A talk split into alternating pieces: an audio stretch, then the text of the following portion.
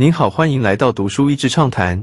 读书益智畅谈是一个可以扩大您的世界观，并让您疲倦的眼睛休息的地方。短短三到五分钟的时间，无论是在家中，或是在去某个地方的途中，还是在咖啡厅放松身心，都适合。孤独对人体的伤害，竟等同于一天抽十五根烟。在全球疫情的冲击之下，人与人之间的距离不得不拉开。在线上模式飞速发展的同时，却有许多人身心出了状况。这本书似乎面对这个趋势而写，但其实身为经济学者的作者指出，结构化所造成的孤独，早在疫情之前已经发酵了一个世纪。特别是在一九七零年代，新自由经济主义的兴起，让世界的价值观趋向由市场经济来决定。看似标榜着自由，但鼓吹个人主义的另一面，却不知不觉地牺牲了社群的价值以及金钱无法衡量的一些事物。什么是孤独？作者说明，孤独并不只是一个人单身或独居的状态，其实那与内心的孤独感并不一定是相关的。这里说的孤独更广义的是，即便身旁有人，却感受不到连结，或甚至在一个环境当中没有归属感，以及渺小无力、无法参与在社会或者是工作场合中的那种无力。作者不能免俗的在一开始用许多人甚至是动物的实验，说明这样的孤独感对身体的伤害，以及习惯于孤独状态的人，在面对他人时。反而不知如何应对，甚至是有杯弓蛇影的自我防卫攻击倾向。书本前段讲到现在很多民粹政治的现象，以及这些现象如何吸引故感到孤独者的支持。我个人是觉得他虽然努力平衡报道，但不免对某些政治人物有比较强烈的批判。被疫情冲击而显露的孤独感。作者关于居住环境以及工作职场的论述，由于租赁或甚至共享经济的形式兴起，副作用就是让人没有归属感。而没有归属感的背后，自然就不会轻易承担社群责任。毕竟身边的人一直来去，投入情感太过消耗。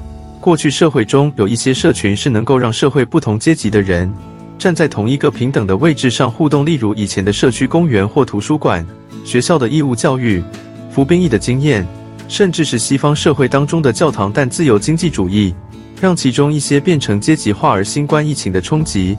更是影响到人们聚集的意愿，如何重新建立这种抛开阶级的社群体，是一个值得思考的议题。自动与线上化带来的孤独。另外一点是，作者用一张说明的 Digital Web 数位鞭打，在许多共享平台上，人力成为手机上点选就可以得到的服务，而一些企业当中更是用所谓的数位化管理监视员工的一举一动，名义上是为了他们的健康和给予工作反馈。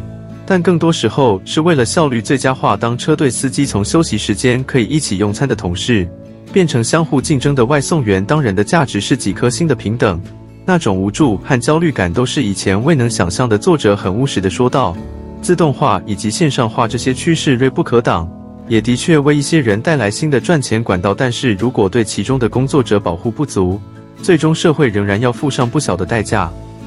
如何对抗孤独？”在与病毒共存的零接触时代中，要如何对抗孤独的魔咒？民主社会中，除了手上那一票的力量之外，其实不要小看我们每一个人身边可以做的小事。这当中包括对陌生人微笑，向给予服务的人诚挚说谢谢，与家人朋友在一起时不要拿出手机，在自己所在的社群当中有意识的承担更多等等。我们的归属感，不是来自于品牌忠诚度或者是消费。而是来自于你亲自参与建造的。毕竟，社群只能建立，不能用钱堆积。We need to recast ourselves from consumers to citizens, from takers to givers, from casual observers to active participants. This is about taking opportunities to exercise our listening skills whether in the context of work, our family lives, or in our friendships. It's about accepting sometimes what is best for the collective is not what is in our own immediate self-interest. 我们需要重新定位自己，从消费者变成公民。 从接受者变成给予者，从旁观者变成积极参与。我们需要把握机会，在工作中、家庭生活以及朋友当中，主动操练倾听的能力。同时，这也是关乎我们要学习接受对于大家整体最好的选择。有时候不见得是对我们个人立即有好处的。今天的内容就到此为止了，十分感谢大家收听《读书益智畅谈》节目。如果对我们的内容感兴趣，欢迎浏览我们的网站。要是 e c 点 net 或是关注我们的粉丝团读书益智，也可以分享给您的亲朋好友。欢迎继续关注我们下一期节目，下次见。